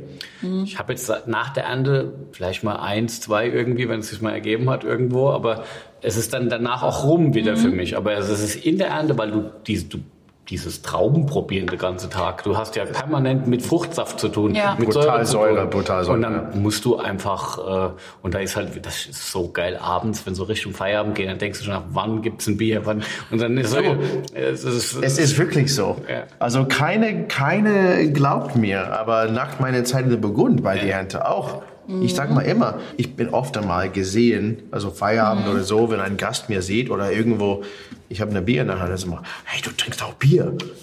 Ja, natürlich trinke ich auch Bier, ich liebe Bier. Ah, das kann aber nicht sein. Hey, weißt du was? Kein Wein in der Burgund mindestens oder Bordeaux oder so wird produziert ohne Bier. Weil während der Ernte wird nur Bier getrunken. Die meisten Ist Winzer so. trinken ja auch, selbst bei so Verkostungen oder bei, bei, bei irgendwelchen Events, hinterher immer so ein Konterbier. Ja. Das ist okay. Ja, das ist die, weil das Ja. Mhm. macht das wieder sauber. Also du hast in zu viel Stoff im Wein, das im Bier viel einfacher ist. Das geht nur um was Erfrischendes und Aber- nicht um Säure oder Tannin oder, oder Zucker. Mhm. Nö, also Aber jetzt gerade in der Ernte dachte ich, dass ihr immer äh, so als Team auch dann nochmal Weine aus anderen Weingütern trinkt, um euch so einzunorden. Wir, ja, so. es ist schon so, dass natürlich, es gibt die Momente, gerade wenn man weiß, der Tag wird länger, beziehungsweise der Abend wird länger, man hat noch zu Kälte, man hat noch zu Trauben zu pressen und man braucht auch seine Mannschaft noch und dann ist natürlich schon so, dass man äh, dann auch mal die ein oder andere Flasche Wein aufmacht, um mal was zu kosten. Das können eigene Weine sein, meist gereift in irgendeiner Form, um einfach so ein bisschen nachzuvollziehen, was war denn oder was ist unser Thema heute. Das mache ich ganz gerne auch mit unseren Azubis und so, dass ich sage, okay, wir lesen heute Grauburgunder, um was Banales zu nehmen. Und dann haben wir, dann verkosten wir halt auch mal äh, Grauburgunder. Und dann aber vielleicht, um den Jungs und Mädels zu erklären, was das heißt, dann gibt's Basis, Basis bis hin zu einem Pinot Gris von der Domain Weinbach aus dem Elsass, wo du sagst, da ist er in höchsten Ansprüchen äh, benefiziert. Oder aus dem Badischen, da gibt's auch hochwertige Grauburgunder, die ganz ernst gemeint sind, Ja. um die Bandbreite der Rebsorte zu erklären. Manchmal geht's aber einfach auch nur um den Genuss. Ich finde, ich finde, ich finde während der, nee, nee, nee, nee, ich finde Wein auch, Bier auf jeden Fall, aber so während der Ernte ist es dann schon schön, also oft ist es bei mir so, ich habe dann, dann sind alle Leute schon eigentlich weg. Ich bin aber noch allein tätig, muss noch oft warten, bis die letzte Presse fertig ist oder schon muss noch mal eine einschalten. Also habe ich so eine Wartezeit. Und da ist es dann schon so, dass so ein Glas Wein in aller Ruhe und war was richtig Gutes. Das ist so ein bisschen, das ist so, so ja, Nervenbalsam auch irgendwie so. Ja. Und das ist, das ist oft rot, muss ich gestehen, während der Ernte, weil es halt irgendwie auch da vielleicht ein bisschen ein Säurethema ist. Oder es sind gereifte Weißweine. Und da bin ich dann auch ähm, schon so unterwegs, dass das gute Sachen sind. Und ich habe dann auch kein Skrupel, selbst wenn tatsächlich bei mir passiert ja, dass meine Frau dann irgendwann an die Mosel abwitscht, dann sehe ich die ja vier Wochen nicht und ähm, dann bin ich allein. Und dann habe ich auch keine Sorge damit, wenn ich mir so allein so eine richtig gute Flasche aufmache. Ich muss die ja nicht an einem Tag trinken, aber es ist einfach was, wo ich sage, das ah, tut mir jetzt gut. Ja? Das Ja. gibt mir auch wieder Energie, weiterzumachen. Und Herbst ist einfach Ausnahmezeit. Da bist du in, in einem Art Tunnel. Du lebst ja auch kein normales Leben. Du kriegst das, was in der Öffentlichkeit passiert, kriegst du über die Nachrichten mit, aber du kommst ja nicht raus. Und du hast ja, du hast, du hast eigentlich so einen Mikrokosmos um dich rum, deine Mitarbeiter, die du den ganzen Tag siehst, dein Team, deine Weinberge, dein Keller und viel mehr passiert ja nicht. Kann man Sehr schon ausgelastet sein mit. es ist eine sehr eigene Zeit und das ist diese Resozialisierung nach der Ernte wieder ins echte Leben zurückzukehren. Manchmal gar nicht so einfach. Also es ist äh, Voll. Also ich habe auch einen Punkt zum Säure. Ja. Also nicht von der Ernteseite, klar, aber von der kulinarischen Seite. Wie scheiß das Sorbetgang-Konzept ist. Ich finde das so scheiße. Also, äh, sorry, das ist eine falsche Konzeption. Du hast die ganze Menü so hochgearbeitet von, von kalte, lauwarme Fisch, kräftiger Fisch, Geflügel. Und dann kurz vor dem Hauptgang, du bist so und dann kommt irgendwas säuerliches, alkoholisches und dann pff, du stürzt das voll ab. Du hast den Rotwein schon mal dekantiert, aufgemacht, äh, probiert und dann wow, Wodka und, und Zitroneneis äh, Eis oder so. Und denkst du, Katastrophe, das macht jetzt alles kaputt. Statt einen, einen Sorbetgang würde ich mich so tierisch freuen, über einen kleinen Shot so ein erfrischendes Bier haben vor dem Hauptgang. Okay. Das wäre für mich die neue kulinarische. das ist so ein berühmtes Zwischenbier. Das, also das ist manchmal, das kommt darauf an, wo du bist. Wir machen das dann manchmal, dass wir schon so mal schnell ein Zwischenbier bestellen. Ja. Das kommt nicht immer gut an, aber manche verstehen es auch. Und das ist, Okay. äh, also ich kann das super gut nachvollziehen. Ja, weil das hat keine Säure, es macht den Rotwein nicht kaputt, es spielt einfach mit. Das ist keine Achterbahn wieder, das ist halt so immer wieder hoch, das ist geil. Jetzt habe ich gelesen, eine Sache muss ich noch loswerden jetzt äh, zum Thema Fauxpas. Du hast geschrieben, es gibt wirklich Leute, die kommen mit dem Thermometer ins Restaurant. Nicht Leute. Also es Kritiker. Kritiker, die mit dem Thermometer kommen, oder? ein Kritiker. Ein, das ist nur einer. Die Geschichte ist schon heftiger auch. Ja. Also vor ähm, ja, über 15 Jahren. Und dann die kommt zum Tisch. Ja, ähm, schönen guten Tag. Hier ist der erste Wein. Das ist der, der, der nicht mal zugeschaut. Nur erstmal so Thermometer hier. Und so reingesteckt. Aufgeschrieben. Und ich war so, ja, das ist ein Wein von Philipp Witt. Äh, ähm, Hat die gar nicht interessiert. um die 13,5 Grad serviert. so, so wirklich war das. Okay, Und ich war total neben der Spur. okay. Ja, weil, äh, was soll das denn? Ja. Also, okay, ich weiß, dass die Deutschen ziemlich genaue Leute sind, aber das war mir so. Ja, gut, aber sorry, musst du einfach gut reagieren. Das passiert, das bringt dich total Hast neben gesagt, Spur. Du hast ja die Schiss. Temperatur? Habe ich da alles richtig gemacht? Dann musst du halt sich zusammenreißen. Also, wir wirklich jetzt auf den Punkt. Egal, ob er einen, ein Unrecht oder Recht hat oder Idiot oder geiler Typ ist oder mir, mir, mir egal. Der Punkt ist, du musst, du bist in dem Moment auf die Bühne, jeder schaut dich zu und entweder lieferst du ab Oder oder, nicht. nicht. Wir haben jetzt, glaube ich, obwohl du schon diesen wunderbaren neuen Wein eigentlich, haben wir was zu dem roten Die, jetzt pass schon auf, gesagt? die, ah, ich, ich stelle eine Theorie auf, die kannst du parallel trinken. Das ist, Wunderbar. Das ist tatsächlich so, dass das geht. Ey, weißt du, ein Rot parallel? Bist du bescheuert? das ist auch ein gutes Thema eigentlich. Philipp, ein, ein Sommelier ist ja für dich, hast du auch mal so schön gesagt, ein Botschafter des Weines. Deines Weines auch oft. Das ist ja, da seid ihr natürlich als Winzer auch alle froh, dass es die Sommeliers gibt. Aber jetzt mal unter uns, gibt es auch manchmal was, was total nervt an den Sommeliers? Gibt es mal Ja, Dinge, meine, die die irgendwie ich meine, machen, wo du Ich höre so echt- gerne zu. Ja. Ich höre so meine, gerne das, zu. das, ist ja, das ist ja am Ende schon so, das sind ja, das sind ja Stars geworden. Ja. also der Sommelier früher, das war ein Oberkellner für Wein. Mhm. Er hat seinen Job gemacht. Herr Ober, ich will mein Obrion bekommen, bitte. Wenn sie gut sind und sie sind Stars, Ja. bin ich fein. Ja. dann ist es verdient. Das Problem ist, dass mittlerweile viele Sommeliers oder solche, die sich so nennen, Allüren haben, die nicht ganz zu der Leistung passen und die können äh, aus Winzersicht manchmal ein bisschen anstrengend sein. Das ist, das, das ist, ich, ich verstehe das, weil natürlich in dieser Branche, man hat mit extrem viel hochwertigem Wein zu tun. Äh, man ist in einer Umgebung unterwegs, wo es, wo es, wo es auch gesellschaftlich krachten, wie auch immer.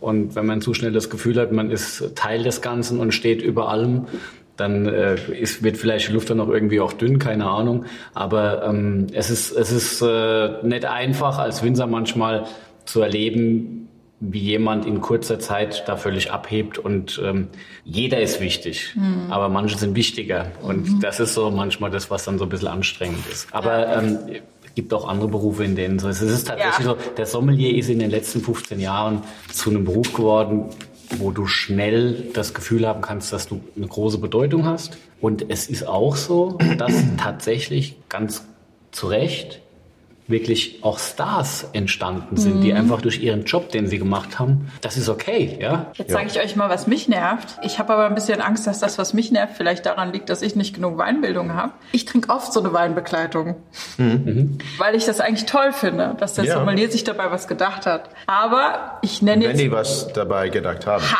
so, und da sind wir jetzt bei dem Punkt. Da möchte ich mich jetzt mal dem Satz von Frank Buchholz bedienen, der gesagt hat, ich musste da schon sehr oft Dinge im Glas kennenlernen, die ich gar nicht kennenlernen wollte. Und tatsächlich ist mir das auch schon so gegangen. Dann sagte der zu mir, ja, aber das schmeckt dann mit dem Essen. Das mu- und dann denke ich so, Moment jetzt, muss ich mir zwischen den Gängen dann noch mal einen anderen Wein bestellen, der schmeckt? Weil der, den ich vom Sommelier krieg, nur, nur zu Ja. dem Essen Ja, aber, schmeckt? ja, aber das ist genau das Thema, was wir früher angetastet haben. Was Ja. ist? Bestell mal eine durchgehende trinkbare Flasche, was du halt sehr gerne trinkst, weil das ist, was du trinkst. Und trinken ist anders als Begleitung. Das liegt's doch an das mir, ist, okay. Das ist, das ist der Wein, den wir uns raussuchen, äh, um äh, parallel äh, Zwischen den zu Gängen. spielen. Ne? So Okay. ist das, genau. Und auf das genau. andere warte ich dann, bis der Teller da ist und dann matcht Ja, weil ich immer gesagt, ich habe immer gesagt, also nicht nicht arrogant zu klingen, das ist ganz ernst gemeint Ja. und, und, und, und nicht böse. Ich verstehe, Mhm. aber verstehe mich auch nicht falsch, es tut mir leid, aber der Wein gehört der Gang, nicht dir. Okay. So, wenn du sagst, es ist nicht meins, alles klar, aber es gehört nicht dir. Das ist geil. Das ist geil Das ist ein geiler Ausdruck, oder? Der Wein gehört Gang, der aber nicht dir. das ist- Das ist geil. Und das ist eigentlich, Ja, Aber jetzt habe ich es verstanden, weil es Ja. hat mir nie geschmeckt. Wenn du was trinken willst, einfach Ja. so, das Ja. auf Genussbasis, Ja. unabhängig von das Essen, kannst du gerne machen. Und ich habe es immer angeboten. Ich, hey, ich kann gerne dir was anderes anbieten. Aber viele, wenn die halt so vielleicht geizig sind oder das nicht ganz verstanden haben, so, nö, nö, nö. Ja, aber das versteht man auch nicht. Das aber, hat jetzt aber nichts mit auf, Geiz zu Wein, tun. Weinbegleitung ist ein gefährliches Thema. Ja. Weinbegleitung macht tatsächlich nur dort Sinn, wo jemand das wirklich gut macht. Ja. Mhm. Weil ansonsten ist Weinbegleitung auch eine betriebswirtschaftliche äh, Größe in der Kalkulation vom Menü. Und ähm, Ja, oft mal leider so. Oft mal leider so. man muss sich das immer vorher überlegen, spiele ich das Spiel oder spiele ich es nicht? Ja. Und, und Ja. du kannst glücklich sein damit. Ja, du kannst glücklich sein, kannst also, ich habe im letzten Frühjahr bei der Marie-Helen Krebs äh, in Elmau eine Weinbegleitung äh, gehabt, die war hammermäßig. Es war ein Erlebnis. Und ich war dankbar, dass ich es gemacht habe. Wir haben natürlich trotzdem einen Burgunder nebenbei getrunken, aber der war auch gut. Und das war super. Da hat es Sinn gemacht, weil da einfach unheimlich viel Gedanken äh, auch äh, mit reingeflossen sind, warum dieser Wein. Und deshalb die Aussage finde ich super, die gehört dem Gang. Und das passt dann. Ja, Aber weil ich kann, wenn ich eine Weinbegleitung schreibe, ich kann jeder von den 120 Gäste im Tandes am Abend nicht alles mitrechnen, was die da Spaß machen zwischendurch. Ich kann nur den de, de Gang erkennen und das war's dann. Und, und, und jemanden muss seine eigenen ähm, Wünsche und so ein bisschen auf Das die Seite schieben. Das ist oder so. natürlich, aber ich hätte mich jetzt nie getraut, sozusagen, jetzt dann noch eine Flasche Wein parallel zu bestellen, weil da hätte ich jetzt gedacht, dass ich jetzt dem Sommelier sozusagen eine ans Schienbein trete. Das hat gar nichts mit Geiz zu tun. Ne? Man denkt drauf- dann, man bestellt diese Weinbegleitung und das, Es- also, es- aber es- gut, es, jetzt, Man muss das trotzdem tatsächlich besprechen, weil Ja, es ja, ist äh, in ja. manchen Restaurants ist natürlich das Konzept auch, dass die Weinbegleitung auch gerne nachgegossen wird. Mhm. Äh, In manchen ist es so, dass es dieses 01 oder irgendwie so Ja, gibt. Mhm. ja. Und deshalb macht es durchaus Sinn, einfach darüber zu reden. Ja. Also zu sagen, hier, ich, wir fänden es schön, wenn wir parallel eine Flasche äh, machen würden, spricht was dagegen, würden, würden trotzdem gerne die Weinbegleitung machen.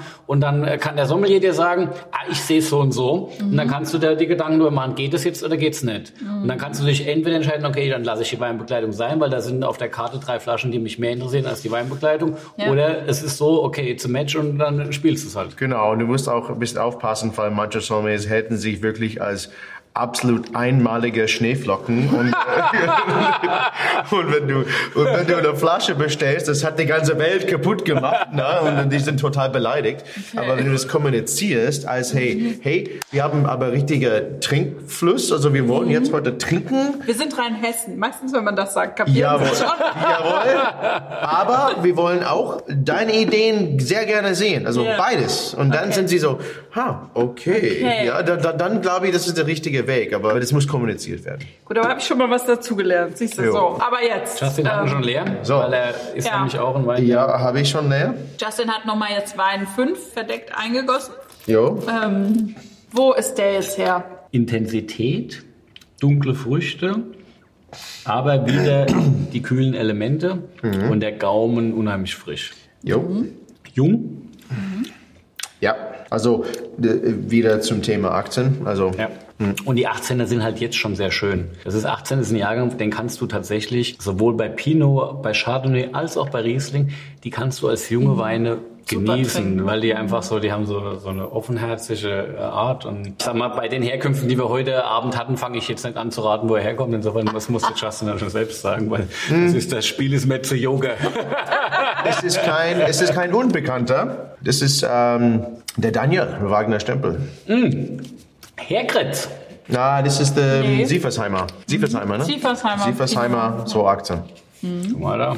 Ist gut, ha? Daniel, wenn du uns siehst, Geil, Auf oder? mich, Daniel. Das- Geiler Wein. Ja, ist schon leer, Ja, weil das so schon geil leer. ist. Aber ich wäre auch nicht draufgekommen, insofern was gut, dass ich nichts gesagt habe. Auch wenn, auch wenn ich im Daniel seine Weine sehr gut kenne. Ähm, in der Regel trinke ich natürlich die Rieslinge, aber das ist äh, bei ihm tatsächlich ein Thema. Da hat er in den letzten paar Jahren sehr viel Herzblut reingelegt. Oh Mann, ey. Und Ja. äh, 19 gab es auch das erste große Gewächs vom Pinot bei ihm.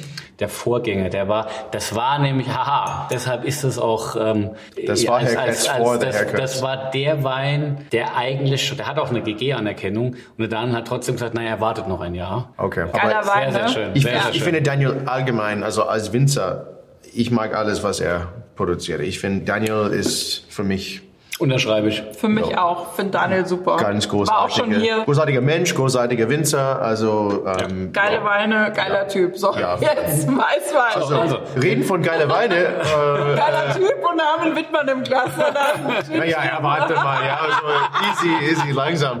Also, 2000, 2008. Wow. Ja, ha hallo. Also ich hoffe, alle, alle dort so mega neidisch sind, Ja. weil ähm, das sind das wo Achter. Ähm, hallo, kriegst Kriegt du ja nirgends. Nein. Sorry. Ja, Sind wir jetzt aber sehr es, glücklich, es, dass es du ist das auch wie geil, hast. dass der Philipp schon mal gesagt hat, ja, so wie so Acht, ja kriegt man ja niemand. Oder So niemand, so nirgendwo. Schön, dass es so, schon mal so, Und dann, oh, so Akte, so zack, bumm. So Ja, geil. Ich musste Erfurt. vorbauen, bevor da Ja, ja. jemand fragt, gibt's davon noch was? Das ging mir jetzt auch so auf, auf, auf einer Präsentation, hatte ich 16er GGs dabei, Aulet und Moorstein. Und dann haben einige Leute halt gefragt, ja, ja, gibt's die noch zu kaufen? Wollte es einfach mal zeigen, also bitte um Verständnis. Ja, ja, ja. Ja klar, das kommt aus Schatzkammer. Du hast, Was ist denn probiert? ja, Das ist toll. ja. Das ist toll. Ja, Das ist mega, das Der Ding. ist so frisch. Es war meine zwei, mein zweites Brunnenhäuschen. 2007 war der erste Jahrgang. Wow. Hast gleich richtig Ich glaube, gemacht. 1200 Flaschen, mehr ist es nicht. Das war eine ganz kleine Produktion. Ähm, kleiner Weinberg, alte Reben. Und das war natürlich ein Randtasten. Wir haben zwei, drei Jahre vorher schon das ausgebaut, haben es dann aber uns noch nicht getraut. Boah. Ähm, Da kommt, Boah. Brunnenhäuschen hat diese, diese rot gefärbte Erde vom Eisenoxid im Boden und dieses fast, ähm, ja, cremig-jodige, was da ähm, am Gaumen kommt, also diese Terrarossa-Prägung vom, vom Boden, spiegelt sich da halt voll durch und das ist halt, das ist wunderschön, wenn du das dann halt so nach einer Zeit, wenn die Weine reif sind, die werden transparenter, was den Boden betrifft. Und das ist, das ist das Schöne. Die Frucht ist weg. Und du hast diesen klaren Blick auf die sekundären äh, Aromen und das ist das, was Spaß macht. Aber es ist genauso wie beim Leuten. Also die Leute sind wie Flaschen. Ja gut, manche Leute sind mehr wie Flaschen als andere Leute. Aber, aber ich meine, ich habe zwei Lieblings jetzt. Deutsche Riesling. Uh, die andere Sorte, das mir wirklich äh, im, nah am Herzen liegt, ist der Edik. Große Wein. Absolut. Also jetzt, die Brünnhäuschen ist auch dabei. Also äh, Brünnhäuschen und Edik, ja, die sind meine zwei Lieblings... Lagen dann? Oder deine zwei als, Lieblingslagen? Als, als Achter halt schön. Als Achter, als ja, als Achter, Achter ja, halt schön. als Achter. Das ist, wenn, wenn der Kalk in kühlen Jahren mit reifen Trauben kommt, dann reift es einfach wunderschön. Das ist ein wunderschöner Wein.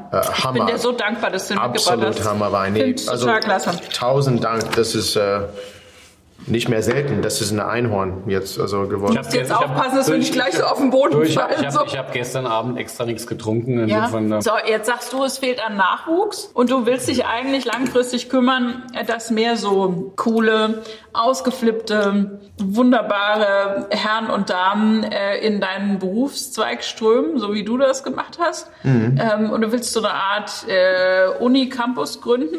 Also bei mir steht zwei ganz wichtige Themen. Also einer ist, ähm, müssen unsere, unsere Branche irgendwie bisschen nachhaltiger machen. Aber viel schlimmer ist, dass wir unglaublich viel Arbeitskraft verlieren. Ja. Also es ist schon mal, der Mangel ist schon mal richtig heftig. Die Gäste, ja, die, die, die sind auch nicht dafür verantwortlich. Ne? Die können auch nicht äh, genau erklären, warum sitze ich jetzt im Restaurant, der genauso viel kostet wie vor drei Jahren, aber der Service ist halb so gut.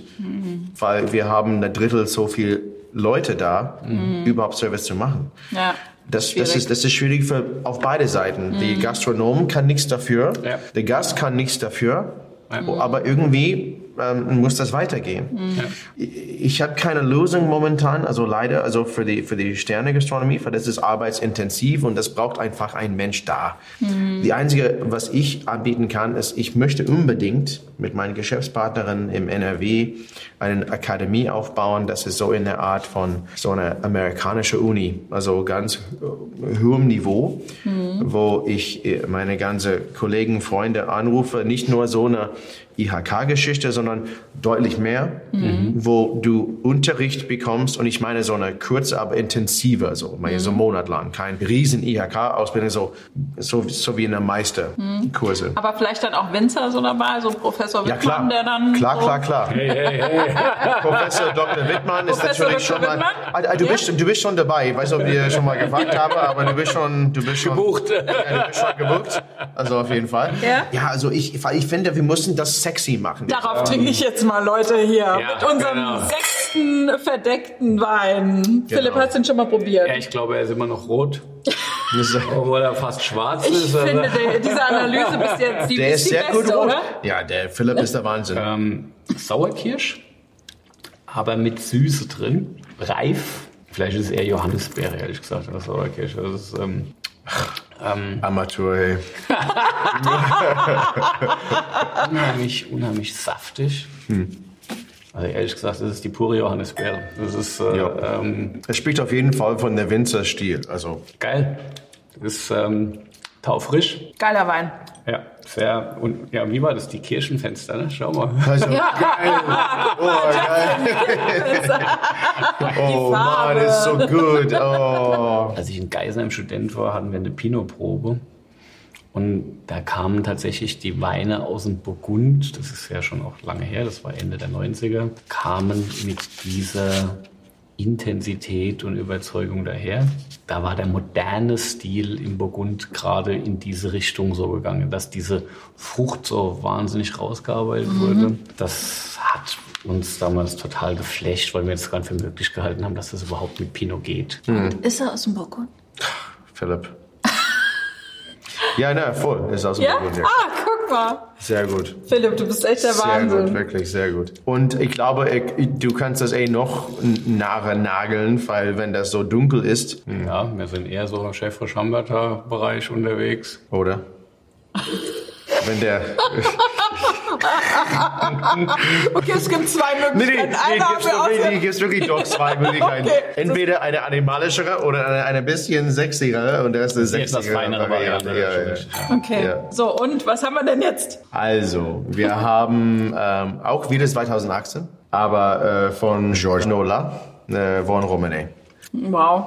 So, ja, also schon. Geiles also Zeug, das würde ich mal so ist schon, sagen. also Bon Romané, ähm, gehört schon zum Sexy. das ist deshalb, deshalb kommt neben der Dichte halt auch die Finesse dann noch dazu. Ja, ne? genau. Also Bon Romané ist halt so die Nummer, das kriegst du halt auch nicht jeden Tag. Generell, die, das muss, das ist krass, ne? weil das ist ja letztendlich nicht nur, das ist ja keine Lage, sondern das ist ein Ort. Mhm. Und das heißt, das sind schon ein paar Weinberge. Aber das ist brutal gefragt an sich und die Domänen, die da erzeugen, da sind in der Regel die Ortsweine auf dem Niveau wo, wie anders, woanders die Premier Crues. Diese Kombination Textur und dann hin raus die Finesse kommen, das ist schon, leider, leider geil. ja, ja. Leider geil. So Leute, Schnellfragerunde. Justin, mit welchem Wein verführt man am besten eine Frau? 2008 ähm, Brunnenhäuschen. Mist, den kannst du nicht mehr kaufen. Das heißt, es ist, äh, läuft nichts mehr. Im schlimmsten Fall 2018 Brunnenhäuschen. also, so gut. Philipp kann ein guter Winzer, auch ein guter Sommelier sein. Wenn er es gelernt hat. Justin, wenn du Superkräfte haben könntest, welche wären das? 2008 Westhofen Brunnenhäuschen kaufen zu können. Okay, Philipp, Weinbeschreibung von Justin. Grüne Paprikaschoten, gemähtes Gras, Zitronengras, Grapefruit und Katzenurin. Welchen Wein meint er? Das ist ein Sauvignon Blanc. Ja, geilo. Sauvignon Blanc aus Neuseeland. Ey, geilo, ey. Okay, du hast gerade geantwortet, kann er Vincent eine Sommelier werden? Ja, Punkt. Unglaublich. Boom. Wow, Philipp, bin stolz auf Ja, dich. das war einfach, komm, also. Ja, ja, hätte, gut. Auch, hätte auch Scheurebe sein können. Das war insofern Der was- Katzenurin hat's Der- Nee, der rausgerissen, oder? Papri, grüne Paprika war klar dann eben auf die, der. Also, Was sind die drei Sachen, ohne die ein Sommelier nie sein kann? Champagner, Riesling und äh, roter Burgunder. Oder? Kaum auch so, ja.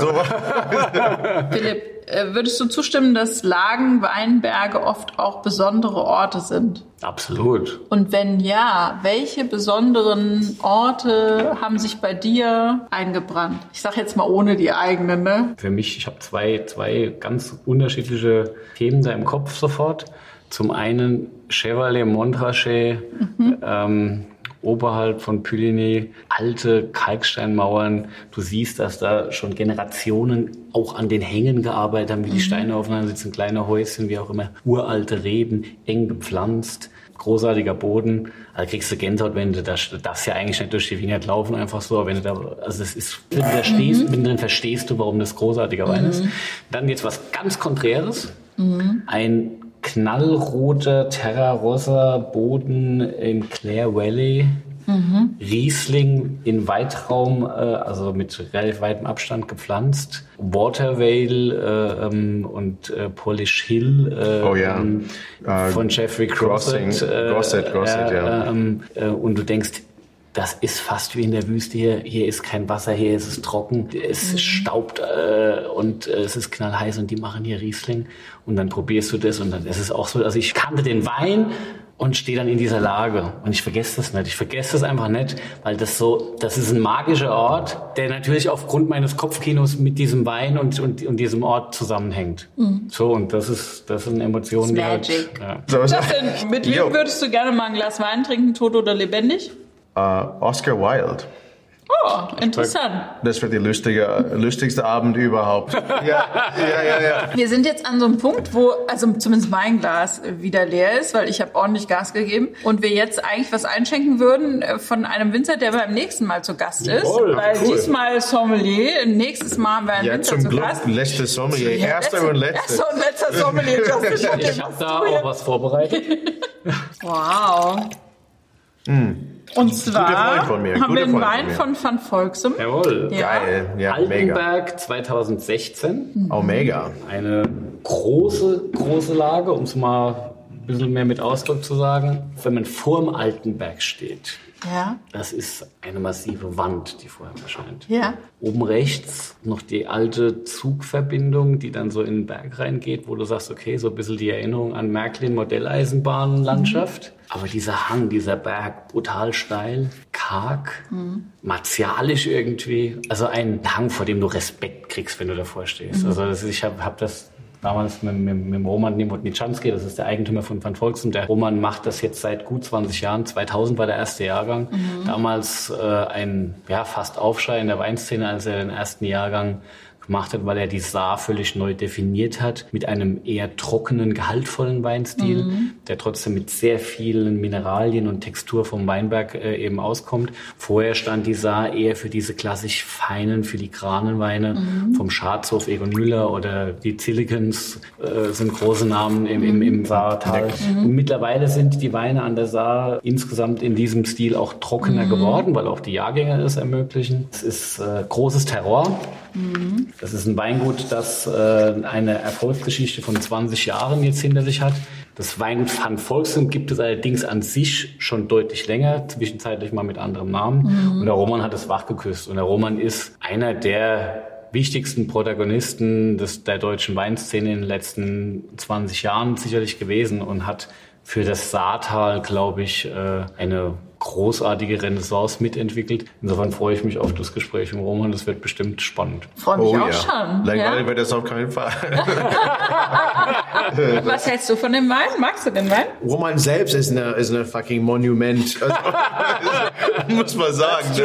Also, und ähm, sein Präsenz ist genauso äh, groß wie sein Wissen und seine Leidenschaft für die Gegend. Ja. Der ist so der Botschafter, so schlechthin, also für die ganze Region. Und äh, der hat unglaublich viel getan und er arbeitet wie Sau. Und er, er ähm, ja, also Chapeau für seine wirklich für seine Leistung. Das ist halt, die sind die Gesichter, die das ganze Ding attraktiv, sexy, bringen. interessant machen und auch ja die Grenze pushen. Das ist genau, was wir brauchen. Ich bin aber ganz froh, dass du auch für junge Leute das Thema Wein so ein bisschen sexy machst. Also ich kann das Buch nur jedem an, äh, Meisterklasse, ich kann das Buch auch nur jedem ans Herz legen. Das ist so geil, er hat so Playlists gemacht. Gibt's eine, Wie- eine Riesling-Playlist und so. Also da kriegt man nochmal einen ganz anderen Zugang zu Wein. Das, das finde ich richtig mega. Super. Super. Ich freue mich sehr, dass du da warst. Hat eine Menge Spaß gemacht. Vielen lieben Wirklich, hey, Dank. danke euch. Danke dir, Philipp. Boah, 2008, 2012. Großes Kino. Uh, vielen Dank. Unglaublich. War mega schön mit euch. Chin Chin. Bis zum nächsten Mal.